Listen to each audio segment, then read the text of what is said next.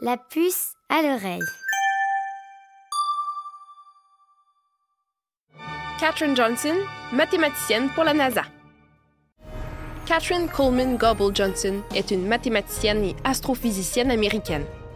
Travaillant pour la NASA, elle a travaillé au programme spatiaux américain en calculant notamment la trajectoire du programme Mercury et la mission Apollo 11. Catherine est née le 26 août 1918 à White Sulphur Spring, en Virginie occidentale, aux États-Unis. Ses parents, Joylette et Joshua, étaient institutrices et fermiers. Ils ont eu quatre enfants. Petite Catherine fait preuve très rapidement d'une intelligence exceptionnelle. À l'école, elle se montre douée et passionnée par les mathématiques. En pleine ségrégation, Catherine et ses frères et sœurs fréquentent des écoles réservées aux élèves noirs. À cette époque peu édifiante de l'humanité, les Noirs et les Blancs travaillaient et étudiaient dans des bâtiments séparés. C'est ce qu'on appelle la ségrégation. À l'époque, le quartier où elle habite ne juge pas nécessaire de proposer une éducation aux enfants noirs au-delà de l'âge de 9 ou 10 ans. Mais l'éducation est très importante pour la famille de Catherine, qui décide d'envoyer leur fille dans une école secondaire réservée aux Noirs. Catherine obtient son diplôme, l'équivalent du baccalauréat, à 14 ans, avant de se rendre à l'Université de l'État de Virginie-Occidentale. Elle y suit tous les cours de mathématiques qu'elle peut. L'un de ses professeurs, William Claytor, l'un des premiers Afro-Américains à obtenir une thèse en mathématiques, crée même un nouveau cours spécialement pour elle. Catherine obtient ses diplômes en mathématiques et en français summa cum laude, la plus haute distinction à l'âge de 18 ans. Après son diplôme, Catherine s'installe à Morion, en Virginie, pour enseigner les mathématiques, le français et la musique dans une école primaire ségrégée. L'enseignement ne la satisfait pas vraiment. Elle envisage donc une carrière en mathématiques. Lors d'une réunion de famille, un proche lui apprend que le National Advisory Committee for Aeronautics, la NACA, qu'on appellera plus tard la NASA, recrute. Il recherche notamment des femmes afro-américaines.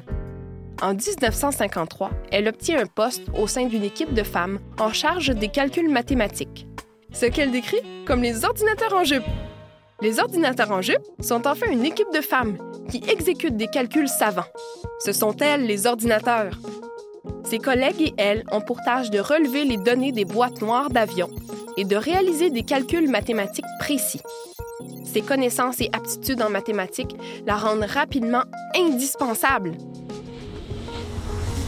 Ignorant le racisme et le sexisme dont elle est victime, elle impose sa présence dans les réunions auxquelles aucune femme n'avait jamais assisté. À partir de 1958 jusqu'à sa retraite 25 ans plus tard, elle travaille comme ingénieure aérospatiale. En 1959, c'est elle qui calcule la trajectoire du vol spatial d'Alan Shepard, le premier Américain envoyé dans l'espace lors du programme Mercury. Ladies and gentlemen are the nation's Mercury astronauts.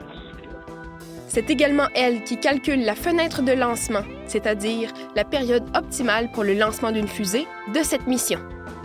En 1962, lorsque la NASA utilise pour la première fois des ordinateurs pour le calcul d'une orbite autour de la Terre, c'est à Catherine qu'on demande de vérifier les résultats. En 1969, elle calcule la trajectoire de la mission Apollo 11 vers la Lune. Elle travaille également sur la mission d'Apollo 13 lors de son échec. Elle aide au retour de l'équipage sur Terre en travaillant sur des procédures et des cartes. Dans la suite de sa carrière, elle a également travaillé sur le programme de Space Shuttle, une navette spatiale, et sur des plans pour une mission sur Mars. Pour l'ensemble de sa carrière et son rôle de pionnière dans le milieu de l'astrophysique, Katherine Johnson a reçu de nombreux honneurs et récompenses. En novembre 2015, elle a notamment reçu la médaille présidentielle de la liberté, la plus haute décoration civile des États-Unis. La puce à l'oreille.